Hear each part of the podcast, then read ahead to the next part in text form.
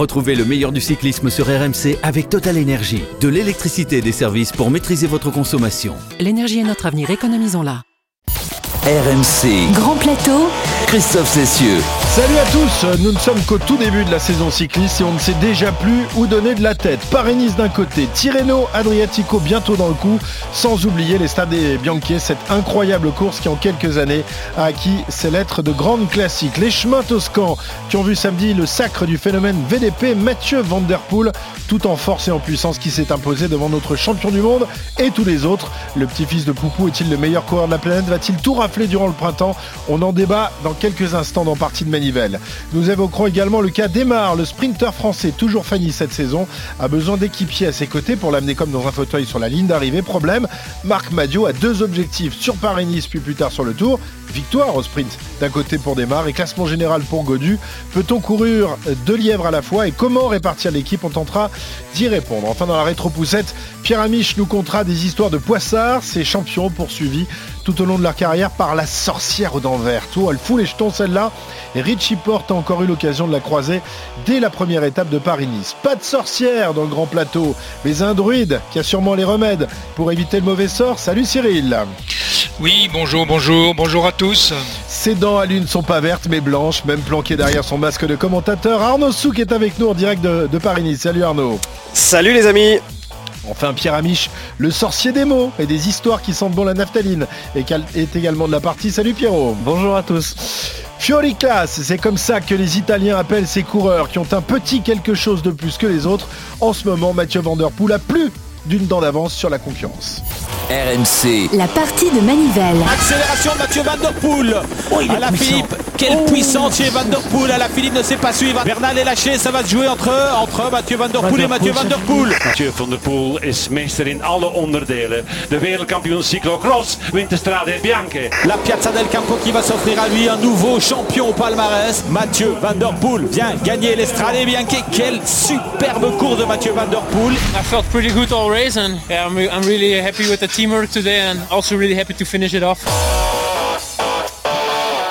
Le prodige néerlandais qui a donc remporté ce samedi à Sienne son 29e succès dans une course sur route, cela alors qu'il n'a que 26 ans et qu'il ne consacre qu'une partie de sa carrière à la route. Pierre, ce, VDP euh, est un phénomène, il n'y a pas d'autre mot, il le confirme course après course. hein. Eh ben oui, on le connaissait rouleur infatigable, on le savait sprinter de talent. Voilà que MVP s'affiche comme un puncher redoutable et même plus.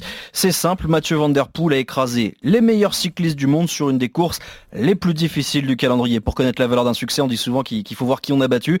Et ben à l'arrivée d'Estrade, il devance le champion du monde, Alaf, le vainqueur du Tour 2019, Bernal, le meilleur coureur, coureur belge, Wout van Aert, le plus grand espoir du cyclisme anglais, Pitcock, le vainqueur du Tour 2020, Pogacar, et puis une tripotée de talents qui arrive derrière lui.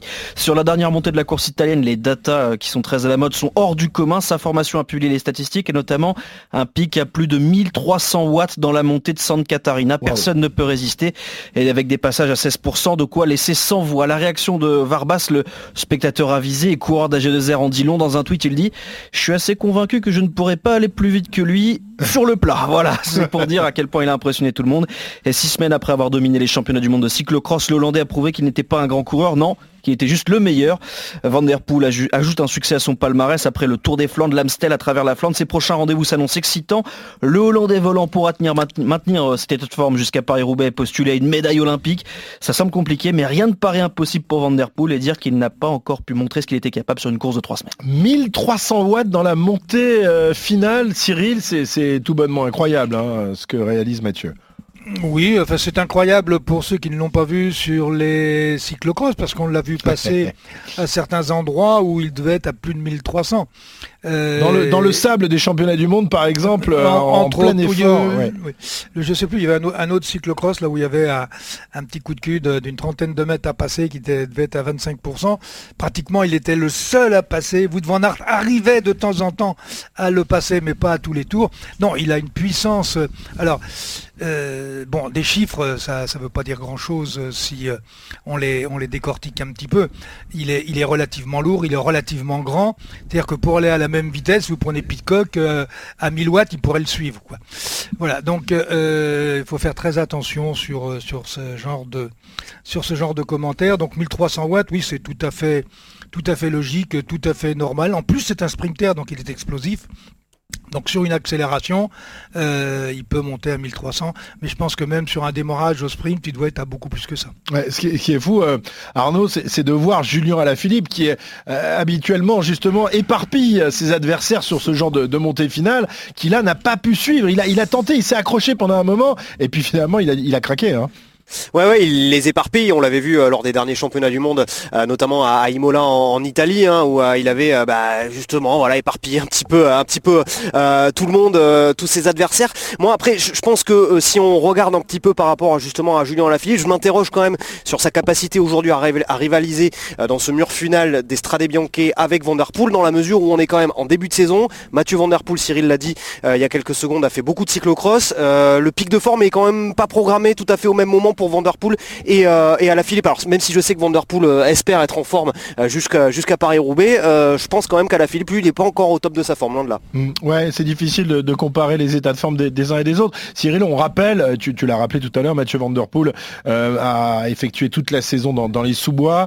il a été énorme en, cyclocross. Ça explique battu mais battu. C'était la première saison. Il a été autant battu puisque Wout van Aert lui avait tenu la dragée haute sur trois courses. Les, premières, les premières courses de la saison. Et puis l'avant-dernière, juste avant les championnats du monde, on, s'attendait à un duel euh, énorme pour les championnats du monde justement, qui, qui semblait avoir un profil qui pouvait peut-être convenir aux deux. Puis là, il n'y a pas eu photo. Van Der Poel est, est vraiment le plus grand coureur de cyclo depuis euh, peut-être même tous les temps en fait. Je sais pas ce que Cyril en pense, mais il est incroyable et, avec de la concurrence, Pitcock, euh, Van Aert, Hertz, c'est pas c'est pas des c'est pas des pimpins quoi. Ouais, Cyril. Non, non, pas, ce ne sont pas des pimpins, même si euh, ils pouvaient jouer au pingouin au, le jour du championnat du monde, parce qu'on était sur la place. Oui, je pense que le championnat du monde, je, pense qu'ils sont très très proches l'un de l'autre, mais depuis depuis cadet, hein. depuis l'âge de 15 ans, puisqu'ils ont le même parcours euh, en cyclocross, ils ont euh, trois titres chacun d'ailleurs de, de champion du monde, et je pense que je, pense que Mathieu, euh, il y en a quatre. Euh, Vanderpool est justement le 4, est passé à 4, oui. le quatrième. Et je pense qu'il était un tout petit peu plus à l'aise dans le sable que ne l'était Wout van. C'est-à-dire qu'en fonction des types de parcours, le, un coup ça peut être un, un coup ça peut être euh, l'autre. Mais euh, Mathieu, de toute façon, est, est impressionnant. Bon, ben, Van Aert, là, euh, a été battu logiquement, euh, tout comme les, autres coureurs qui étaient dans le groupe de tête à la bord de, ce final des Strade je, je, vais faire une toute petite remarque. Mathieu Van Der Poel fait à peu près 75-76 kilos. si vous prenez Alain Philippe, vous enlevez entre 10 et 12 kilos. Je croyais que le poids ça comptait pas. Tu nous as dit il y a 15 jours que le poids ça comptait pas sur Paris-Roubaix. Euh, non, j'ai pas des... on parlait pas de Paris-Roubaix, on parlait des Bianchi. Ah, ça compte dans les montées, mais pas sur les pavés, d'accord. Ah oui, ah oui, dans les montées, va te dire Cyril. Ben, la, poids puissance, c'est, vous savez, le... ben écoutez, allez, allez visiter euh, le, site de Newton et vous comprendrez pourquoi 10 euh, à 12 kilos, c'est pas, c'est pas négligeable et qu'avec 2 ou 300 watts de moins, vous pouvez rouler aussi vite que l'autre. Van Aert qui, après le, le cyclo, avait choisi de couper un petit peu, alors que Mathieu lui a poursuivi sur sa lancée. Alors certains estiment que le néerlandais est prêt trop tôt et qu'il ne pourra pas maintenir cet état de forme pour la saison des, classiques, il en dit quoi l'intéressé? Euh, Je pense que tout le monde fait son saison comme il veut, mais moi je me sens bien et je pense que je peux gagner, euh, tenir cette forme encore euh, un mois. Tenir encore un mois. Le Tour des Flandres, c'est le 4 avril. Paris-Roubaix une semaine plus tard. Est-ce qu'il pourra maintenir cette forme jusque-là, Cyril? Oui, tout à fait. Ouais. Oui, oui, non, il n'y a, pas de, a pas de souci. D'abord, sa saison de cyclocross, il n'a commencé qu'en décembre. Il n'a pas commencé en octobre comme l'ensemble des cyclocrossman, on va dire spécialistes, spécialisés plus exactement, dans la mesure où ils passent sur route, euh, comme vous de Van Aert d'ailleurs, hein, ils, ont, euh, ils ont écourté leur saison sur route, ce qui fait que eh bien, une grande partie de leur préparation pour la route s'est fait dans les, dans les sous-bois. Et au moment où ils participaient euh, à des cyclocross, au moment de Noël ou du premier de l'an, ou, ou dans les semaines qui précédaient, tous les autres coureurs étaient là-bas dans le sud à faire des séances de 200-250 km.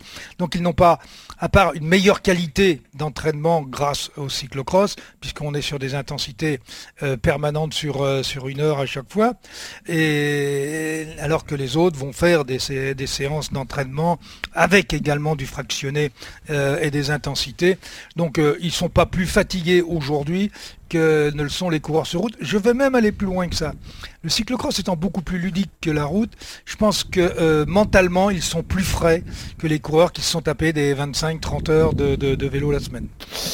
Mathieu Van Der Poel, nouveau cannibale du cyclisme mondial, il ne veut rien laisser à la concurrence. C'était pas vraiment la mentalité de son grand-père hein, qui a dû faire, et il faut le dire, avec cannibale premier, un certain Eddie Merckx euh, à l'époque. Mais c'est vrai qu'ils n'ont pas tout à fait la même mentalité, hein. Oh. Poupou et, Van Der Poupou-Lidor. Bah, c'est un peu dur parce que euh, de l'aveu même de, de Bernardino, Poulidor c'est un coureur avec un sacré palmarès, on l'oublie Bien parfois. sûr, bien sûr, bien Et sûr. puis ils n'ont pas tout à fait les mêmes qualités. Euh, Poulidor n'était pas euh, aussi véloce, aussi puissant que Mathieu Van Der Poel.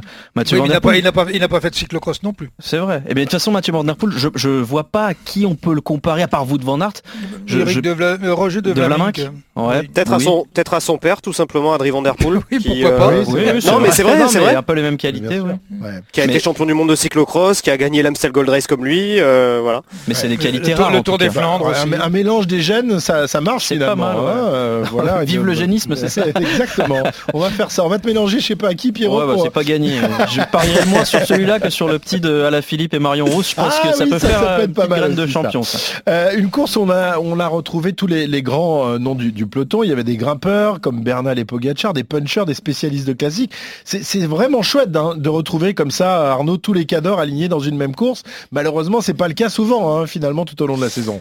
Ouais, mais c'est une c'est une course qui, euh, je crois, euh, fait ressurgir. euh, il parlait de Cyril parlait du côté ludique du, du cyclocross il y a quelques instants. Je crois qu'il y a aussi un côté un petit peu ludique, un côté pionnier dans, ce cyclisme d'Estrade Bianche avec tous ces, ces fameux chemins de, de.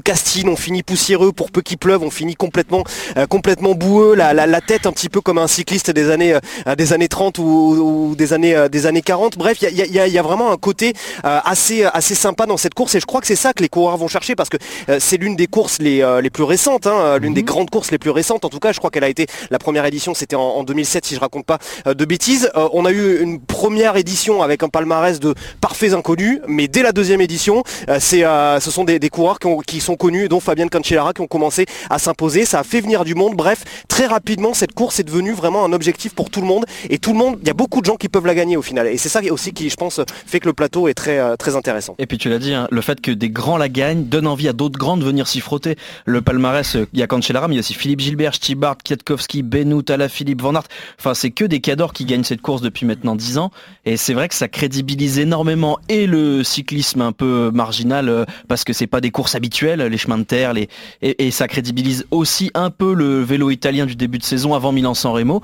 C'est pas mal. Moi, je, je vous avoue que c'est une des courses que j'attends avec. Bah oui, euh, bah moi je trouve ça vraiment- plus excitant que Ah, Milan le- San Remo par exemple, Ah. Euh, grande classique italienne. Bah, le Milan San Remo c'est bien C'est sur le sur- final, moi, je suis alors d'accord que avec là, toi. là ça Oui, dure oui, tout, c'est vrai. tout le long de la journée quand même. Cyril, toi qui es euh, Un euh, puriste. assez conservateur quand même, faut bien le dire. Tu préfères laquelle? L'ancienne ou la de- nouvelle? de- de- depuis quand je suis conservateur C'est pour t'énerver ça. Alors, euh, pour la petite histoire, euh, l'Estrade Bianchi, au départ, c'était une cyclosportive. hein. Mm. C'était une cyclosportive et qui, au fil des années, eh euh, a, a pris euh, énormément euh, d'importance.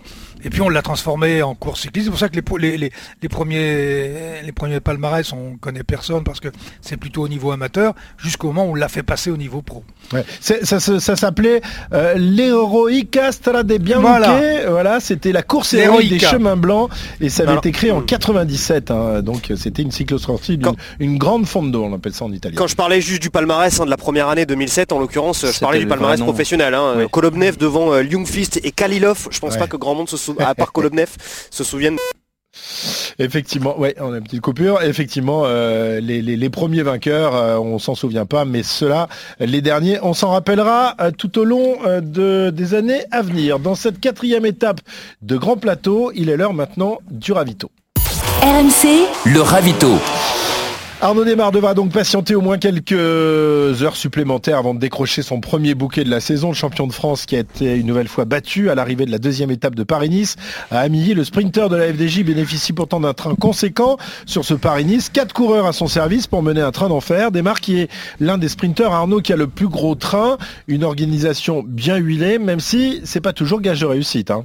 C'est en tout cas comme cela qu'il fonctionne, Arnaud Desmar, à l'inverse des euh, Sagan, Ewan ou Kokar qui, apprécient euh, se livrer à l'exercice en solitaire. Lui a besoin de sa bande pour aller au bout. Quatre comparses, quatre amis dans la vie qui l'accompagnent dans les courses, dans les stages, dans la vie donc aussi. Tous étaient d'ailleurs présents euh, lors de son mariage il y a quelques années. Avant de vous présenter en quelques mots leur rôle, voici ce qu'Arnaud Desmar dit de l'importance pour lui de bosser en groupe pour pouvoir au mieux performer.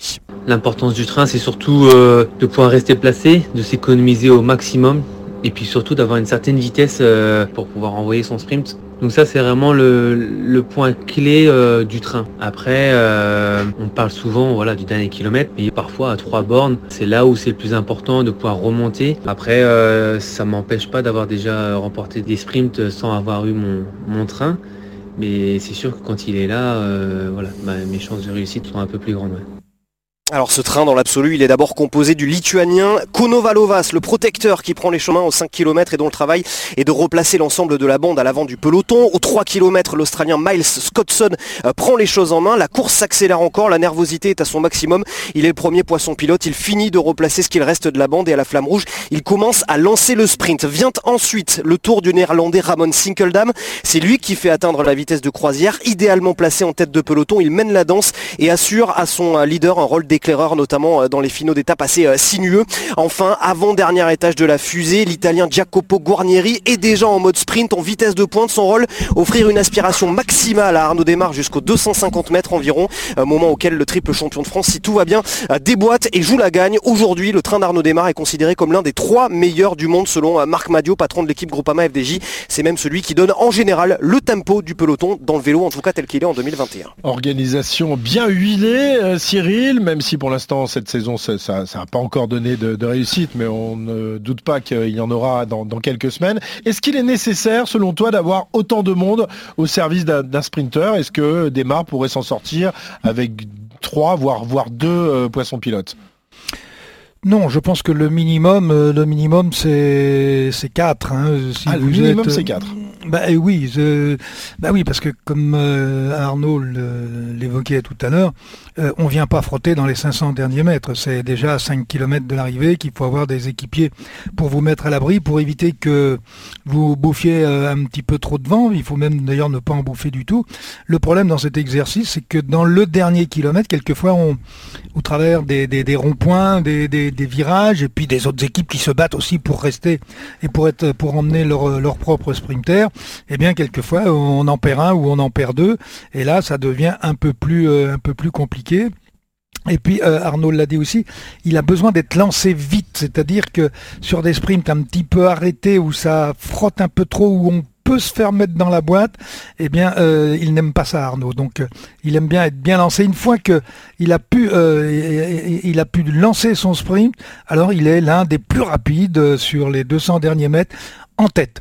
de l'arrière, c'est un petit peu plus compliqué. On l'a vu dans l'étape euh, d'hier, euh, euh, ou l'étape d'avant-hier, la première étape où il fait deuxième, où à un moment ça frotte, ils, sont, ils sont au coup d'épaule, donc là tu laisses du jus.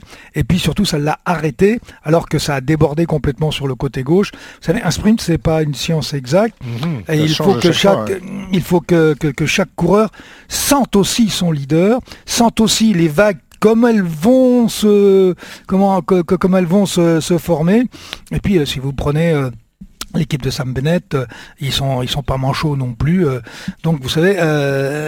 et puis rappelez-vous une chose, hein, dans les dans les trois derniers kilomètres, il y a, y a, plus de gentils. Et j'ai le sentiment quand même quelque part que Arnaud est peut-être un petit peu trop gentil à ah. certains moments. Ça dépend aussi du profil des arrivées. On a bien vu que sur les deux premières étapes de Paris-Nice, finalement, avoir un train, c'était pas déterminant. C'est bien, c'est joli, on peut être en confiance, mais Sam Bennett, il a été remonté par Morkov à, 800 mètres à peine. Euh, sur la deuxième étape à Ami, le coup de cul fait que Arnaud arrive dans le sprint, il est 60e. Donc euh, train ou pas train, de toute façon, bah, il est beaucoup trop loin pour y briller. Et puis rappelez-vous l'année dernière sur le Tour de France, qui avait le plus beau train euh, avec, euh, avec Caleb Ewan? Bah, C'était 6 bols. C'était lui qui était emmené souvent avec 6 gars qui roulaient pour lui. Et au final, Bol a fait que deux podiums en 6 sprints. Donc, euh, ouais, mais hier, il gagne grâce à son train. Hein, sur oui, bien sûr. Non, mais c'est confortable, c'est bien pour lui. Mais peut-être que ça dépend à la fois du profil, du niveau des autres trains.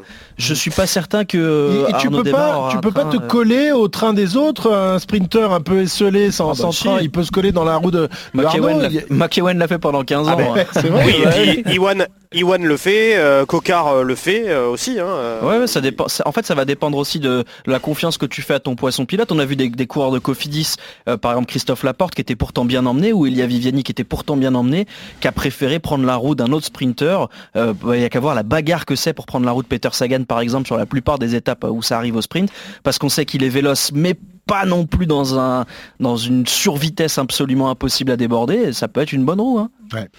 Alors, euh, la formation Groupama FDJ euh, joue, sur deux tableaux, Cyril, euh, sur ce Paris-Nice et ensuite sur le, Tour de France. D'ailleurs, Marc Madiot ne s'en cache pas, c'est une sorte de laboratoire Paris-Nice pour ensuite le, Tour de France. Il est en configuration Tour avec deux leaders, d'un côté Arnaud Demar, de l'autre côté David Godu. Là, il a quatre coureurs à son service, Arnaud Demar. Est-ce que sur le Tour de France, il pourra, à ton avis, lui mettre également quatre coureurs ou alors il faudra en mettre un peu plus à disposition de Godu si on veut espérer euh, faire quelque chose de général, Cyril?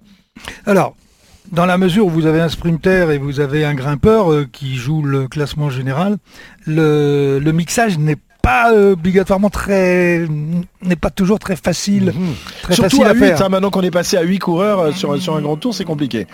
Ben, 8 coureurs, donc si vous en mettez déjà 4 pour le sprinter, il en reste plus que 2, il en reste plus que 3 pour le, pour le grimpeur. Donc euh, c'est, ça n'est pas simple, même si euh, dans les étapes de montagne, les coureurs qu'emmène Arnaud Desmar, ils, ils vont travailler euh, pour... Ouais, euh, bas, en bas d'école, mais pas, pas au sommet. Hein. pas, pas, pas au sommet, bien sûr. Mais là, je pense que c'est encore facile parce que euh, David Godu n'a pas le poids de la course à supporter. Mhm. Le poids de la course, euh, il sera avec les, les, les derniers vainqueurs euh, sortants du, du, du Tour de France, les équipes qui sont... euh, qui viennent uniquement d'ailleurs euh, préparées pour cela et, et, et Godu n'aura qu'à suivre de, et, et puis si un jour effectivement l'occasion se présente et qu'il peut lâcher tout le monde eh bien il ne faudra pas qu'il s'en prive mais la course ne sera pas ne sera pas à partir du moment de la montagne ne sera pas euh, contrôlée par euh, les, les- par euh, Groupama FDJ.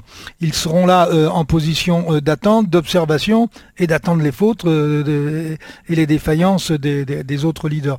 Donc on peut être qu'avec trois grimpeurs, si ces trois grimpeurs sont capables de basculer avec le leader sur les premiers cols, euh, ça peut suffire. Ouais. Arnaud, qu'est-ce qui se dit euh, au sein de, du peloton? Est-ce que Desmar aura ses... Je crois qu'il demande à avoir ses, ses, ses quatre Oui, bah euh, lui- poissons pilotes, évidemment, pour le tour. hein. Lui, bah déjà parce que je pense que, comme je vous le disais, ce sont des, des amis dans la vie et Oui. qu'il y en a, s'il y en a un qui doit rester sur le carreau, ça sera à la fois dur pour lui et aussi dur pour Arnaud Desmar de devoir le laisser sur, sur le carreau. Après, je suis pas persuadé au sein de l'encadrement sportif de l'équipe Groupama FDJ qu'on est vraiment tranché, ça c'est sûr que non, mais qu'on ait vraiment envie euh, de lui octroyer euh, quatre, euh, quatre poissons pilotes parce que parce que oui, c'est clair que euh, avoir aussi des protecteurs pour David Godu Eh oui. euh, dans la plaine, avoir quelqu'un qui puisse l'amener en, en montagne, euh, comme par exemple euh, devrait l'être Valentin Madouas, ben voilà, c'est quelque chose d'important. Donc je pense que pour l'instant la, la décision est vraiment pas tranchée. À mon avis, euh, si elle devait être tranchée maintenant, je suis pas certain à 100% qu'il aurait ces, ces quatre poissons Et pilotes. puis il faut Arnaud voir. Et puis il faut Non, voir si Arnaud pas gagne. prendre, on, on peut pas prendre la, la- la- la décision aujourd'hui. Celui qui a le plus de chances d'aller chercher un maillot sur les Champs-Élysées, euh, aujourd'hui, c'est Arnaud, comme il l'a fait l'an dernier au Giro. Euh, on n'a pas suffisamment euh, d'assurance euh, au niveau de David Godu pour être certain d'aller chercher le maillot jaune sur les, les- les Champs-Élysées. Euh, David n'a pas encore donné suffisamment d'assurance pour dire je suis un grand leader et je suis capable de jouer avec euh, avec Roglic ou avec Pogachar ou avec Egan Bernal. Si, enfin, ils seront peut-être pas tous au départ du tour, mais à ce niveau-là, on ne peut pas. Donc on est obligé de, de faire des choix. Mais ces choix-là, je pense qu'ils seront faits, ils seront faits après le Dauphiné. On verra, la saison ne fait que commencer. Effectivement, Arnaud Desmar et son train qui n'ont a priori plus qu'une chance de mettre au fond durant ce Paris-Nice. Ce sera jeudi lors de l'étape entre Vienne et Bolène. Encore faut-il pour cela ne pas être victime d'une des très nombreuses chutes qui ont émaillé ce début de Paris-Nice. Arnaud, du coup, euh, au cours des deux premières étapes, près de 15% du peloton euh, s'est retrouvé euh, à terre. Alors, la faute à pas de chance peut-être, mais il y a sûrement des explications plus rationnelles. Oui, alors pour être euh, très précis hein, sur ces histoires de chute, 24 coureurs, à savoir 14,90% des Oui. participants sont allés au sol depuis euh, le début de, de Paris-Nice, pris dans l'une des 8 chutes recensées par euh, les médecins de course, 8 chutes en 353 km, c'est-à-dire une tous les 44 km, c'est assez considérable. Explication multiple, il y a agitation hein, sur les premières étapes de Paris-Nice, traditionnellement marquées par les bordures dans une course dont le général se joue à, à coups de seconde. Évidemment, tout le monde veut jouer devant, sauf qu'à un moment, m'expliquait hier le, le Danois Casper Pedersen, eh bien, il n'y a plus de place, ça crée du stress et donc des accidents. Mais le phénomène est encore plus marqué en 2021 avec la présence de la Covid-19. Nombre de courses ont été annulées en ce début de saison et beaucoup de coureurs alignés sur Paris-Nice enfourchent en fait le vélo en compétition pour la première fois depuis des mois. Ceux qui sont dans ce cas, eh bien, ils ont envie d'en découdre, ils ont faim d'aller au combat, d'aller frotter avec les adversaires après des semaines de, de stage et d'entraînement. Enfin, la rareté des courses oblige aussi les équipes à aligner leurs meilleurs éléments pour tenter notamment de gagner des étapes conséquences sur Paris-Nice cette année. Plateau de sprinters juste hallucinant. Bol, Bennett, Matthews, Demar, Cocard, Boigny, Philipsen, Dagenkolb, Greppel, Ackermann, Boos, Laporte, Nizzolo, Trentin. Bref, tout le monde veut lever les bras, ça agite la course de bout en bout et ça aussi explique sans doute toutes ces chutes. Cyril, est-ce que tu as l'impression qu'il y a plus de chutes cette saison que les années précédentes? Alors, plus de chutes, c'est toujours difficile à dire parce qu'il faudrait faire des, statistiques tout au long de l'année. Et puis, les, courses peuvent être différentes avec du vent, de la pluie, etc. Là, sur Paris-Nice, il y a, très peu de, raisons qu'il y ait autant de chutes. Sauf que, si on regarde par exemple hier, il y a eu de très nombreuses chutes de deux ou trois coureurs, tout simplement parce que ça ne roulait pas suffisamment vite en tête. En principe, si quand il y a eu deux, trois petits coups de bordure qui sont partis hier, à partir du moment où on était dans la course et où ça castagnait, eh bien, il n'y avait pas de chute. Et les chutes arrivent justement après les coups de castagne, quand il y a une forme de déconcentration. déconcentration ouais. et, et, et, là, vous avez un coureur qui va toucher une roue et ouais. puis qui va se, qui va se mettre euh, par terre. Puis là, ça commence à discuter, les oreillettes et tout voilà. ça en plus. Hein, ouais. bah, oui, oui. Dessus, là, on, a, on, est parti pour trois semaines. Ah, non, non, non. Alors, il y a l'autre chose qui est aussi importante c'est que euh, les, les, les, réflexes, c'est comme la condition physique, ça s'entretient.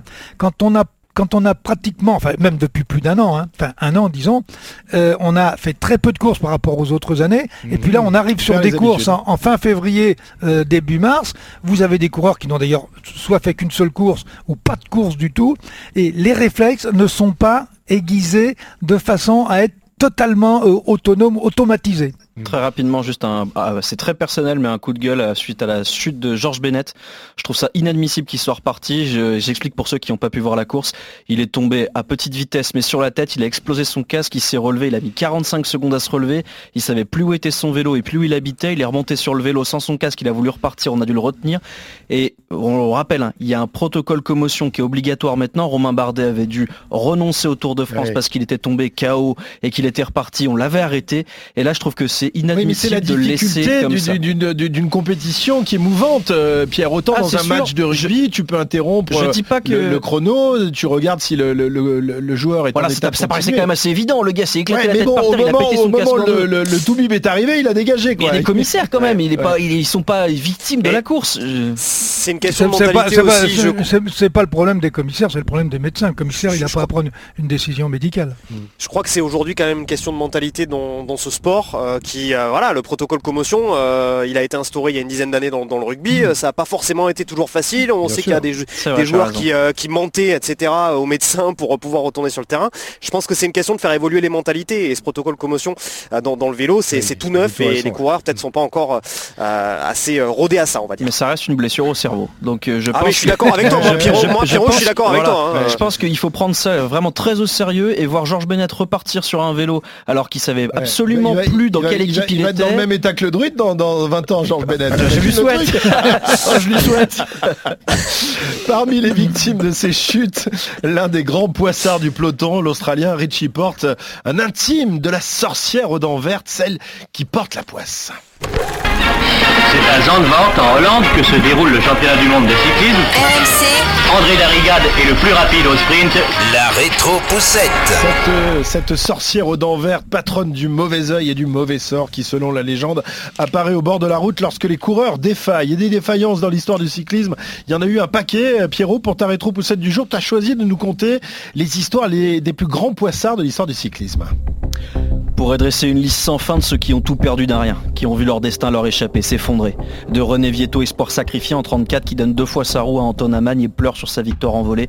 À Primoz qui perd le Giro 2019, abandonné à ses ennuis mécaniques au sommet d'un col, parce que ses mécaniciens s'étaient arrêtés pour pisser dans l'ascension. La grande histoire du vélo n'est faite que de déchirements, de déceptions, de coups du sort. Première grande péripétie inscrite dans la légende du Tour de France 1912, Eugène Christophe. Le futur premier maillot jaune de l'histoire va connaître une première aventure démente. Dans la descente du Tourmalet, il est percuté par une voiture, il chute et casse sa fourche. Eh ben, c'est là que ma fourche a cassé, vous voyez C'est ici, cet endroit-là. Oui, oui, oui. La ligne était à peu près droite, hein. Ça allait, puis alors j'ai senti que ça flottait, que ça coinçait. Et puis j'ai ralenti. Ah, quand j'ai vu que ma roue avant avançait, hop, j'ai sauté de vélo. J'ai mis le vélo à l'épaule, puis, puis la roue avant, la, roue et la fourche à ma main gauche, Jusqu'à Sainte-Marie cette main de campement. Comme ça. Comme ça, et voilà. Avec mon machin sur l'épaule, et au revoir monsieur. Car oui, Et- les- et les- inc- incroyable, la, la ressemblance vocale avec, Bourville. Ouais, c'est- on dirait qu'il s'en est inspiré. Car oui, les règles de l'époque sont claires. hein. Il doit réparer son vélo seul. Il fait 14 km à pied, le vélo sur l'épaule à la recherche d'une forge ou réparée. 3 heures du boulot, de boulot pour reprendre la route. Il ose demander l'aide d'un garçon présent dans la forge. Sanction, 10 minutes d'amende. Il repart et termine à 4 heures du vainqueur du jour et perd le tour pour la première fois. En 1919, la guerre est passée par là, mais on n'épargne rien à Eugène. Entre Metz et Dunkerque, rebelote. Firmin Lambeau attaque, Eugène Christophe tente de le suivre et casse de nouveau sa fourche. Alors il rallie une usine de cycle dans les environs de Valenciennes et devient forgeron, 7 ans après pour la deuxième fois. Il repart et termine dixième, là encore 2h30 de perdu. Le tour lui tendait les bras, il se contente d'un podium amer. En 1922, Adolphe Bérard chante Le rêve passe, celui de Christophe est bel et bien passé. On pense alors que rien ne peut plus arriver aux vétérans courageux, mais à 37 ans, Eugène Christophe va de nouveau être trahi par son matériel. Dans la descente du Galibier, sa fourche cède encore. Eugène ne remportera jamais le Tour de France, mais le vieux Gaulois en restera une légende. Autre légende, le nain jaune, Jean Robic, vainqueur du Tour 47, il plafonne les années suivantes, dominé par des coureurs moins somptueux dans les montées, mais plus tranchants dans les descentes, parfois trop tranchants. Les Pyrénées, l'Aubisque, première étape de montagne et grosse difficulté de cette dixième étape du Tour de France. Bucaille a fait une chute vertigineuse de 30 mètres dans le ravin à l'endroit où s'abîma Van Hees il y a deux saisons. À son tour, le champion helvète Hugo Koblet est victime d'une défaillance. Tombé dans la descente du Soulor, Koblet souffrant de fractures abandonne. Cher, son compatriote, veut le venger. Robic précède Astrua, Cher à l'arrivée à Cotteret. Lorono, Robic et Cher qui conservent le maillot jaune. Le Calvez, le patron de Robic, décide de tricher sur le tour 53. Comment? Eh ben c'est simple, en faisant un bidon factice rempli de plomb pour gagner de la vitesse dans les descentes. Mais dans la descente, le karma rattrape les vilains. Robic est percuté par une moto, il chute et perd son bidon. Malgré ça, il gagne l'étape, arrache le maillot jaune pour une poignée de secondes. Il est plus fort que Bobet, Maé, Géminiani. Il semble se diriger vers un deuxième succès inespéré sur les routes du Tour. Mais dans, mais dans la descente du col de Forédon, il s'écrase sur la route. Il repart mais abandonne. Il ne terminera plus jamais un Cours de France. Mais aucun coureur n'aura mérité autant et reçu si peu que Raymond Poulidor. Il débute sur le tour en 1962. Mais seulement une semaine avant la grande boucle, il se casse l'auriculaire à l'entraînement. Incapable de tenir son guidon, il souffre pendant 15 jours et concède du temps inexorablement. Premier rendez-vous manqué. En 1964, cette fois, physiquement tout va bien, vainqueur sortant du Tour d'Espagne, il affiche des ambitions énormes. Mais sur la 14e étape, entre Andorre et Toulouse, à 30 km de l'arrivée, un souci mécanique le gêne un peu. Antonin Magne, le patron, oblige Poulidor à changer de vélo. Seulement maladroit son dépanneur, fait chuter Poupou au voulant le relancer, deux minutes de perdu. Trois jours après sur le chrono, rebelote, le mécanicien le fait de nouveau tomber. Il perd encore du temps, pointant à l'arrivée à 37 secondes. À Paris, il se contente de la deuxième place pour 55, et il faut attendre l'année suivante, en 65. Cette fois, c'est Anglade qui trahit Poulidor dans le Ventoux et permet à Gimondi de ne pas sombrer sur le géant chauve. Poulidor termine deuxième. Mais le véritable crève-cœur, c'est 68. Gimondi n'était pas là, Merckx n'était pas encore arrivé, c'est un boulevard qui s'ouvre à Poupou. Et pourtant, sur la route d'Albi lors de la 15e étape, c'est le drame. Voilà qu'à quelques kilomètres d'Albi, le destin prend la forme de la manœuvre maladroite d'un motard. Une fois de plus, ses espoirs s'envolent. J'ai été renversé par une moto qui avait une fonction très importante dans la course, c'est-à-dire euh, qui donnait les, les écarts entre les échappés et le peloton. Moi, j'étais un kilomètre plus loin que là-haut. Et j'ai vu passer euh, le visage couvert de sang et avec la Stableski. La stèle est peut-être euh, euh, quelque chose qui paraît un peu démesuré. Mais Raymond Poulidor, que l'on considérait comme toujours un second, aurait pu cette fois-ci être un, vrai premier. Une stèle et des mots simples, écrites dessus. Ici, le 14 juillet 68, Raymond Poulidor, renversé par une moto, perdait toute chance de remporter le Tour de France. Ce destin, ce fil, est partagé par d'autres. Ulrich, Pinot, Kreuzweig, Zoule, Bernard, Viran, qu'ils auraient dû gagner. Ils se contenteront jusqu'à présent de rester dans la légende des perdants magnifiques. Et au fond, à une catégorie unique de sportifs, ceux qu'on ne pourra jamais détester. Oh là là, que de belles histoires. Cyril, quand je regarde euh, ta fin de carrière sur le Tour de France, on peut dire que toi aussi, tu as peut-être rencontré la sorcière aux dents vertes. Abandon euh, à la 18e étape en 72, non partant euh, en 73 euh, à 8e étape, je crois, et, en 74, rebelote. Est-ce que tu as aussi, tu, as eu l'impression que le mauvais sort s'acharnait sur toi ces années-là?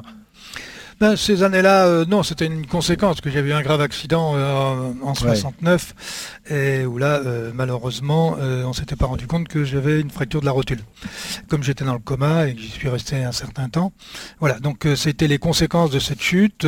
sans cela, effectivement, j'avais peut-être une autre, certainement d'ailleurs une autre carrière à faire. Mais on a oublié parmi les coureurs, excusez-moi, les Poissards. Pierre, chez les Poissards, c'est comme pour moi un des plus grands Poissards, c'est Laurent Fignon. Ah oui, perdre le tour pour, pour une poignée de secondes. euh, Ah, mais pas, pas que le tour, rappelez-vous, il est, il, est, il, est, il est seul en tête, il a gagné dans Blois-Chaville qui était le pendant de Paris-Tour, Euh, il casse un axe de pédalier, euh, c'était Blois-Chaville. Hein. Ensuite, il y a, il y a Liège-Bastogne où il se prend une tranchée, d'ailleurs pas tout seul, euh, qui l'élimine un moment. Ensuite, il a quand même deux, deux opérations au tendon d'Achille. Rappelez-vous, en 84, on lui vole le Tour d'Italie, et puis quelques temps plus tard, eh bien, il perdra le Tour pour 8 secondes. Là, je, je, Ouais. je passe, toi, je, le je passe les autres de l'histoire. Ah, euh, oui, Ouais, parce que quand, mais quand, il a quand quand même, on- Oui, il mais a quand trois- même il a remporté trois grands Tours de France. un Tour d'Italie, Ouais. Milan-San Remo, il a quand même brillé sur quasiment toutes les courses. C'était pas le cas de ceux que j'ai choisis. J'ai fait le choix de prendre ceux qui au maximum avaient gagné un tour, contesté et contestable qui était Jean Robic. Et, et les autres, ils ont quand même vraiment pas eu de bol. Le jeune Christophe, il doit gagner deux fois, deux fois il casse. Poulidor, c'était écrit, il devait être le grand champion français. Bon, finalement non. Euh, c'est Non, c'est mais terrible. Pouli- pour eux. vous, vous savez que Poulidor, vous savez ce que disait Raymond? Il dit contrairement à ce qu'on pense, je suis un coureur qui a eu beaucoup de chance. Ouais. Parce qu'il était épargné par les blessures? Ben, euh, non, parce que il a, euh, il a dit d'une part, un, euh, quand on fait souvent quand on fait beaucoup de fois deuxième et quelquefois euh, premier, ça finit par faire un beau palmarès. Euh, deuxièmement, il dit le fait d'avoir jamais porté le maillot jaune, ça m'a donné une popularité absolument euh, extraordinaire. Et à la sortie, je suis un coureur qui a eu de la chance. Et ben voilà, voilà comment on conjure le, le sort et qu'on remporte quand même de, de très grandes courses comme l'a fait Raymond. Messieurs, la ligne est en vue. Voici la flamme rouge du dernier kilomètre. Intégral Tour, la flamme rouge. Et à 900 mètres, Tom Dumoulin qui revient, au moins dans les débats, critiqué par certains, soutenu par d'autres, sa formation annonce qu'un retour pour le Tour de France n'est pas impossible. Et Miguel André Lopel, le, le coureur de 27 ans de la Movistar, lui explique dans une entrevue que comme le Hollandais, il a pensé à tout arrêter à cause de la pression, des sacrifices, des blessures, de la fatigue, et ça brasse encore dans le peloton. Et on reste aux Pays-Bas avec euh, le soulagement pour tous les amateurs de l'Amstel Gold Race. Annulé euh, l'an passé, la course disputée dans le Limbourg se déroulera bien cette année à la mi-avril. Mais originalité, ce sera sur un circuit de 17 km ponctué par 3 mini-ascensions et emprunté à 13 reprises. Vous avez bien compté en tout près de 40 bosses dans la journée. À 350 mètres autour de Valverde, lui qui devait arrêter à l'issue de la saison, ouvre la porte à une saison de plus. Ça n'est pas une décision arrêtée. Nous allons voir comment la saison se déroule, dit-il. Il ajoute Si ça se passe comme l'an dernier avec plusieurs annulations, j'envisagerais de continuer une année de plus. Il faut attendre de voir comment ça se passe et s'il levait les bras à Tokyo. Et puis 5 mois après sa chute et sa double fracture de la main sur le Tour des Flandres, Julien Alaphilippe retrouve le top 5 du classement mondial cette semaine après sa deuxième place sur les Strade derrière Van Der le champion du monde talonne le néerlandais. Classement toujours dominé par Roglic devant Pogacar et Van Aert. Julien Alaphilippe qui mènera cette semaine en Italie. Encore une fois, le Wolfpack de De Koning Quickstep pour la course Tirreno Adriatico. Voilà cette, euh, course terminée. Cyril, pour toi le, vainqueur de ce dernier kilomètre, Pierre ou Arnaud? Tom Dumoulin. Tom C'est ma- J'étais Arnaud Démarre jusqu'à maintenant, j'en ai pas, pas claqué une depuis le début de la saison. pourtant, on peut pas dire que t'es un train, un train d'enfer quand même. hein. Non, On là, c'était un petit train quoi. Une petite loco quoi, gentil gentil. Ça t'a pas plu, mais euh, mes 40 bosses sur l'Amstel Gold Race, euh, Cyril? Tu les aurais pas montés, c'est pour ça. toi. Euh, je, je- enfin, euh, actuellement, non, mais le, le- le- le sujet, le sujet de Tom Dumoulin est quand même un sujet d'actualité. C'est Oui. qu'on a énormément de coureurs qui font des burn-out Ouais. de, façon, euh, de façon très très importante et qu'on arrive même à, à arrêter complètement et à des âges qui sont loin d'être canoniques. Et en fait, on parle de la pression. Euh, je crois que ce qui est le plus grave pour moi, c'est toute l'informatique qu'on met autour des coureurs qui les rend comme des robots et qui ne fonctionnent plus qu'avec les watts, les durées, etc. Les Et poids ne- surtout, les poids. Oui, en plus. Mais ce que Non, je veux dire, c'est qu'à aucun moment, à aucun moment, ils sont dans le ludique, même à l'entraînement. À l'entraînement, attends, c'est même pire que ça. Pour aller acheter le pain, ils vont quand même mettre leur sangle pour savoir combien ils sont, à quelle fréquence cardiaque ils sont. Et il y a un moment, eh ben, ça pète dans la tête parce qu'il n'y a plus assez de jeu, il n'y a plus assez de, de, euh, d'envie parce que tout est euh, tout est mesuré et en temps réel, je dis bien en temps réel par les entraîneurs. Très bien, messieurs, euh, vous avez été parfait, un peu long, mais qu'est-ce que vous voulez C'est comme ça, il y avait plein de choses à dire et ça ne va pas s'arrêter dans les semaines à venir. On souhaite une bonne fin de Paris-Nice à Arnaud et nous on se retrouve évidemment la semaine prochaine pour une nouvelle édition de Grand Plateau. Bonne semaine à tous, ciao Retrouvez le meilleur du cyclisme sur RMC avec Total Énergie. De l'électricité et des services pour maîtriser votre consommation. L'énergie est notre avenir, économisons-la.